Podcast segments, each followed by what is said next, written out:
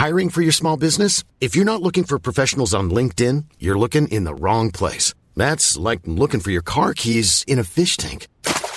LinkedIn helps you hire professionals you can't find anywhere else, even those who aren't actively searching for a new job but might be open to the perfect role. In a given month, over 70% of LinkedIn users don't even visit other leading job sites. So start looking in the right place. With LinkedIn, you can hire professionals like a professional. Post your free job on linkedin.com slash people today.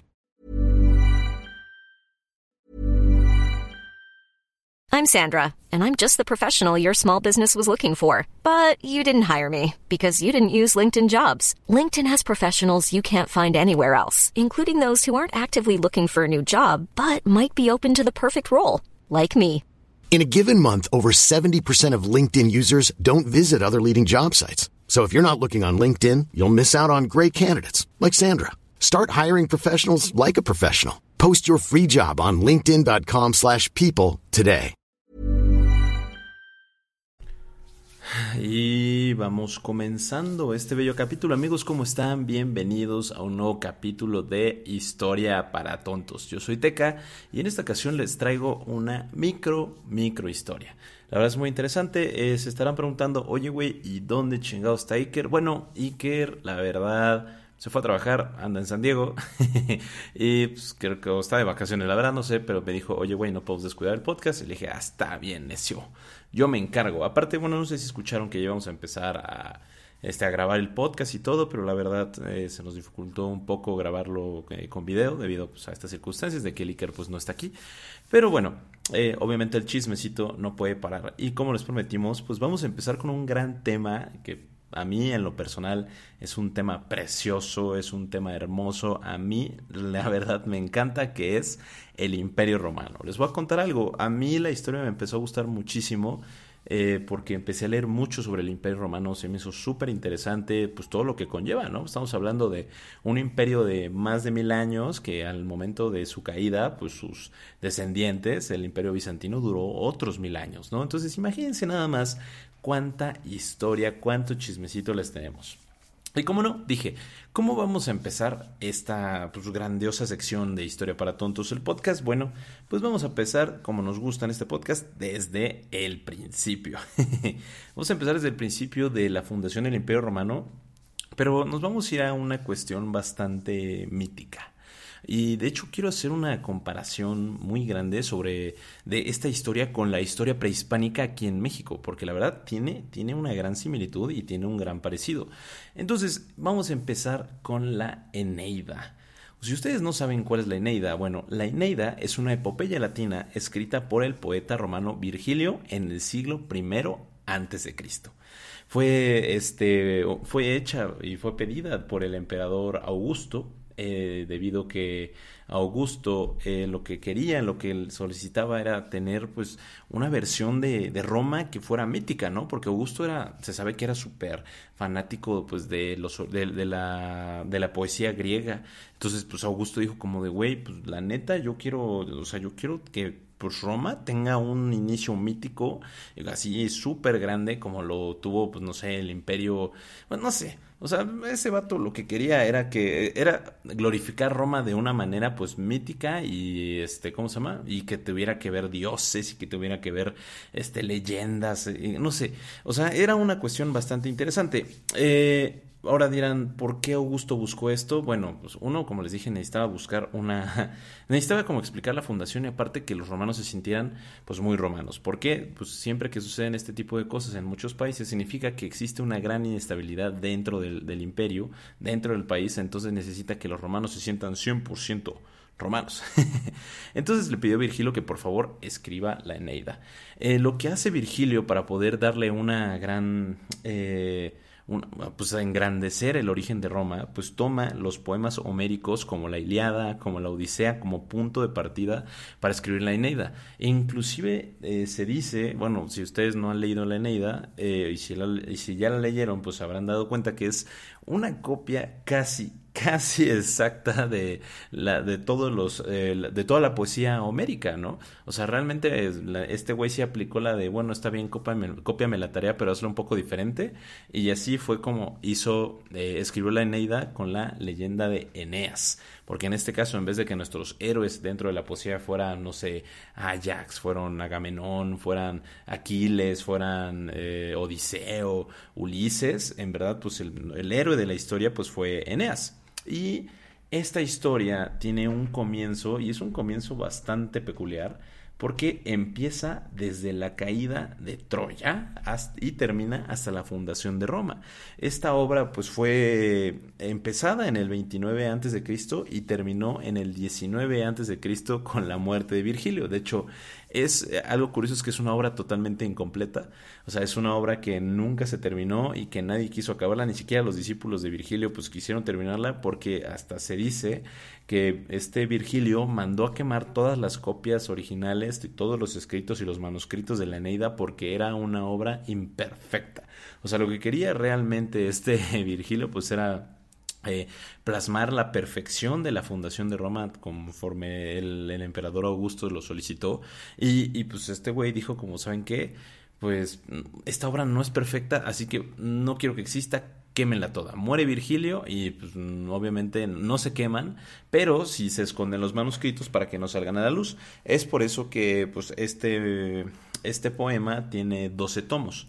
Eh, estos 12 tomos, pues sí, tiene, narra el viaje de Eneas totalmente, que es un viaje bastante largo que, como les dije, empieza de Troya, luego llega a Ortigia, después pasa por la isla de Pergama, este, llega a varias, pasa por Ítaca, porque si han leído ustedes este, la Iliada, pues de donde era Ulises, era de Ítaca, luego este, llega a Sicilia, llega a, Cartago y al final pues ya llega a la península italiana con el rey latino.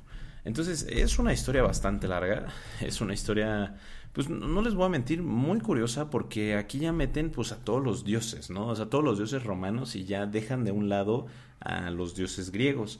Entonces, este, para que, para que no les diga así como, les voy a dar un resumen así muy, muy largo de lo que fue, pues lo que es la Eneida, ¿no? Porque no me voy a poner a leer aquí los 12 tomos porque qué hueva, aparte están bastante difíciles de comprender porque están escritos acá, pues, de una manera bastante curiosa, no, no soy, este, ¿cómo se llama? Yo no soy dramaturgo y si hay un dramaturgo escuchando esto o hay algún escritor escuchando esto, este, pues, es, eh, Virgilio emplea, pues, varias, este, figuras literarias como onomatopeyas, sinécdoques, símil, personificación, metáforas. No, este vato, o sea, la neta la obra es bastante larga, es un poquito tediosa, pero es muy buena.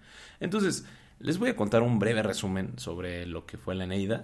Eh, y de hecho, de hecho, eh, no sé, yo apenas me di cuenta, por ejemplo, estaba viendo la película de Troya y, al final de la película de Troya, la que está con Brad, con Papucho, Papi y Dios griego Brad Pitt, hay una parte donde Paris está así como que huyendo con toda la población troyana. Y, y, de repente pues llega la esposa de Héctor y le dice como de Paris, por favor no nos abandones. Y Paris dice, no, porque tengo que ir por Enea, por Enea, por Atene, por esta, por Elena. Y ya es como de, no, pero no te vayas. ¿Y, quién va a guiar al pueblo? Y de repente Paris así para un vato y le dice, oye, ¿tú cómo te llamas? Y el güey, te dice, y el güey dice, Eneas. Y dice, ah, bueno, Eneas, esta es la espada de Troya, donde vayas tú, vas a, te toca guiar al pueblo. Bueno, ese es Eneas de la Neida. O sea, yo, apenas me di cuenta de la película y si, si quieren ver, pues vean la película de Troya, está casi, casi hasta el final, ya que están saqueando la ciudad. Y sí me quedé así como de... Dije, no mames, güey, nunca me había dado cuenta de ese pedo. Entonces fue como de, wow, esto, tiene, esto ya tiene una versión histórica un poco, bueno, una versión histórica a base de un mito, ¿no? Porque eh, pues sí, como les digo, Eneas posiblemente no haya existido o nunca existió. Entonces, eh, para empezar eh, a narrar un poquito de lo que es la Eneida, pues empieza con la caída de Troya, ¿no? Totalmente. Eneas huye de Troya cuando pues ya el, ejército griego toma la ciudad. y pues lo que hace es tomar barcos y llevar a todo el pueblo troyano a través de una gran ruta por todo el mar Mediterráneo y para buscar un lugar donde este, puedan quedarse, ¿no? Para poder buscar un lugar donde se puedan asentar ya el nuevo pueblo que todavía no se llama Roma. Entonces, hagan de cuenta que ya meten un tema más mítico porque habla de que esta Juno, la esposa de Júpiter, pues rencorosa, porque Juno pues era una, una, diosa que pues, estaba muy enojada con el pueblo troyano, ¿no? Que se dice, dicen los romanos que fue ella la que apoyó a los héroes griegos para poder vencer a los troyanos y este manda a la flota de, Eneas a rodear, pues, o sea, ellos hagan de cuenta que querían llegar como a un lugar súper seguro ahí por Libia o algo así y, y pues llegan a Cartago, ¿no? Porque la diosa Juno lo que hace es desviar todo el este todo el viaje. Cuando llegan a Cartago eh, la reina eh, la reina de Cartago que se llama Dido o también Elisa de Tiro se súper enamora de Eneas y este y pero pues Eneas la frenzonea no Eneas la rechaza totalmente y pues de hecho pues aquí sí está como medio extraño porque pues Dido en en, en un afán y en un odio y en un coraje de que Eneas la traicionó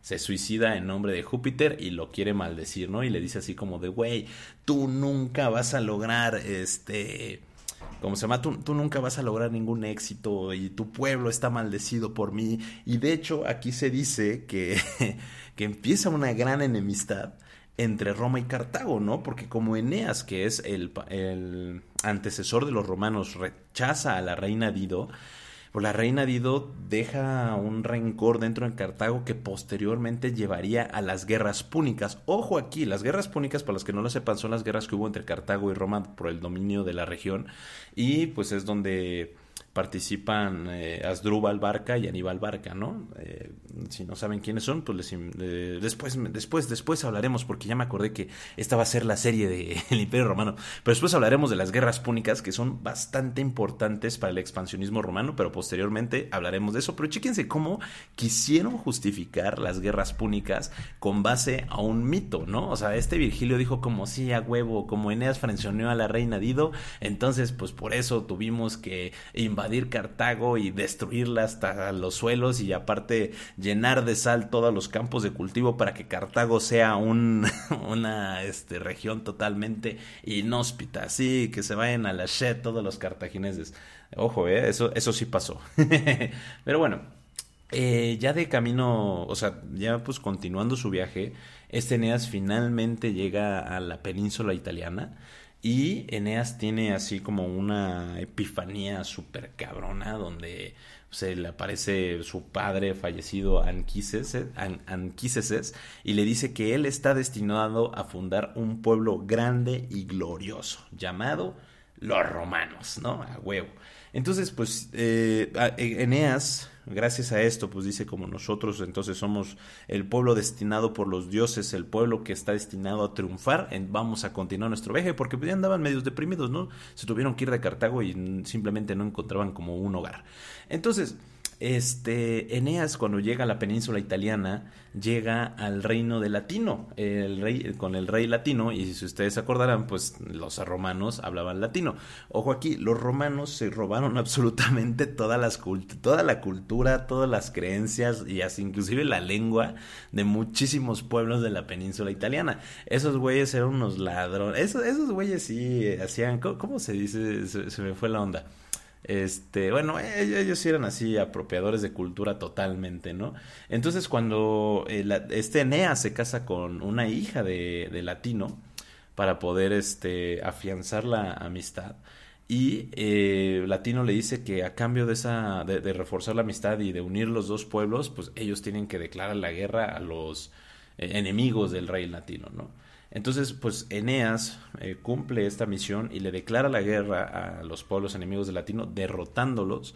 Y ya cuando los derrota, este, y mata a sus, este, ¿cómo se llama? A sus gobernantes, pues ya Eneas empieza, a, empieza a predominar y empieza a sentarse como un, uno de los principales líderes de la península italiana, gracias a, a los vínculos y a las alianzas. Ahora, hasta aquí acaba la Eneida, básicamente. Les digo que realmente pues es una obra inconclusa, hasta aquí llega, pero entonces podemos ver cómo eh, Virgilio retoma pues muchos mitos de la Iliada, muchos mitos de la Odisea, entre otros cuentos homéricos, para poder eh, y aparte justifica acciones del Imperio Romano a través de un mito que básicamente él inventó, ¿no? Como que no, no hay como una, o sea, es una investigación histórica pues, aparte, pero sí eh, se plagió totalmente todos los poemas homéricos. Ahora, yo les dije que quería compararlo con algo muy curioso que de la época prehispánica, a mí me gustaría comparar la, la Eneida con la, la gran peregrinación de los aztecas eh, hasta la llegada del Valle de México para transformarse en los mexicas. Acuérdense que los aztecas, se les dice azteca porque se supone que significa gente que viene de Aztlán. Y si ustedes no saben, si no son mexicanos o realmente desconocen esta historia, la ruta de peregrinación de Aztlán habla sobre la salida de los aztecas, de, los pueblos nahuatlecas, Habla de salida de cuatro pueblos nahuatlecas que fueron así, pues, en busca del lugar donde ellos se tenían que sentar. Ojo, aquí en la Eneida, hagan de cuenta que el viaje dura como, no sé, 20 años, ¿no? Eh, la, la, peregrinación de la, este, de los pueblos nahuatlecas dura 600 años. O sea, los aztecas caminaron por casi 600 años para poder llegar a donde se fundó el México Tenochtitlan. Pero también está súper mitificado porque cuando se escribe y se narra lo que fue la, caminata de Aztlán, la, la, gran peregrinación, pues se dice que los peregrinos, primero, pues, primero no se sabe dónde está Aztlán, ¿no? Acuérdense que también Troya no tiene mucho que se descubrió. De hecho, Troya se pensaba que era un mito totalmente, ya después se descubrió que Troya sí existía. Este, pero eh, en Aztlán no eh, no, no, no, se sabe dónde es exactamente. Unos dicen que está ahí por Nayarit, otros dicen que por Sonora, otros dicen que por Chihuahua, otros dicen que inclusive está en Texas, en Utah, o sea, en, bueno, varios estados de Estados Unidos.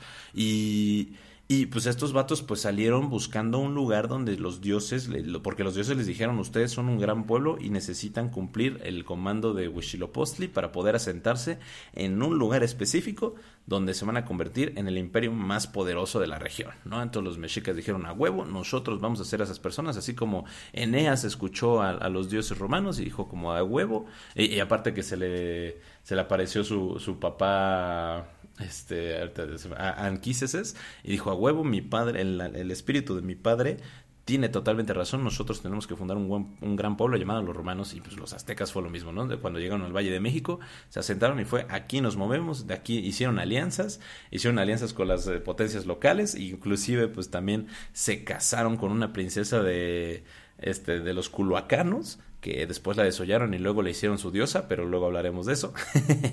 y este, pues quiero que vean cómo, cómo, justamente está muy padre esto de la historia, porque podemos relacionar, pues, eh, temas que pues que son totalmente diferentes, ¿no? Estamos hablando que pues que la fundación de Tenochtitlan fue en el 1400 después de Cristo, mientras que la Eneida se escribió en el siglo I antes de Cristo, ¿no? Estamos hablando de 1500 años de diferencia totalmente y aún así podemos ver como esta similitud de las narraciones para poder eh, mitificar y heroizar las, las grandes migraciones y las grandes fundaciones de los grandes imperios. Así que bueno, mis estimados, aquí se acaba este, esta microhistoria. Eh, espero que les haya gustado. Si no me entendieron, por favor, mándenme un mensaje. Si le entendieron, por favor, también mándanos un mensaje en Instagram. Y pues recuerden que, bueno, eh, se pueden suscribir al Patreon si quieren eh, contenido totalmente exclusivo. Y pues yo creo que sería todo hasta acá. por favor, digan Iker que ya no se haga güey, que nos debe un podcast sobre Rómulo y Remo, porque esa va a ser la siguiente microhistoria que se va a echar Iker desde los United States o desde donde esté o desde Australia o váyanse a saber. Así que muchísimas gracias por escucharme. Eh, yo soy Teca Historia para Tontos. Recuerden seguirme en Instagram, arroba Historia para Tontos. Recuerden seguir el Instagram del podcast, arroba Historia para Tontos guion bajo podcast. Y sería todo. Así que recuerden que no hay historia si no hay un güey. Nos vemos a la próxima. Bye. Hey, folks, I'm Mark Marin from the WTF Podcast, and this episode is brought to you by Kleenex Ultra Soft Tissues your ally to help tackle your allergy symptoms this season. I love the change of seasons, but nobody loves pollen and all those other things floating in the air that make you sneeze during this nice weather. Kleenex Ultra Soft tissues are hypoallergenic and allergist approved. So fight back against watery eyes and runny noses without worrying about irritating your skin. For this allergy season, grab Kleenex and face allergies head on.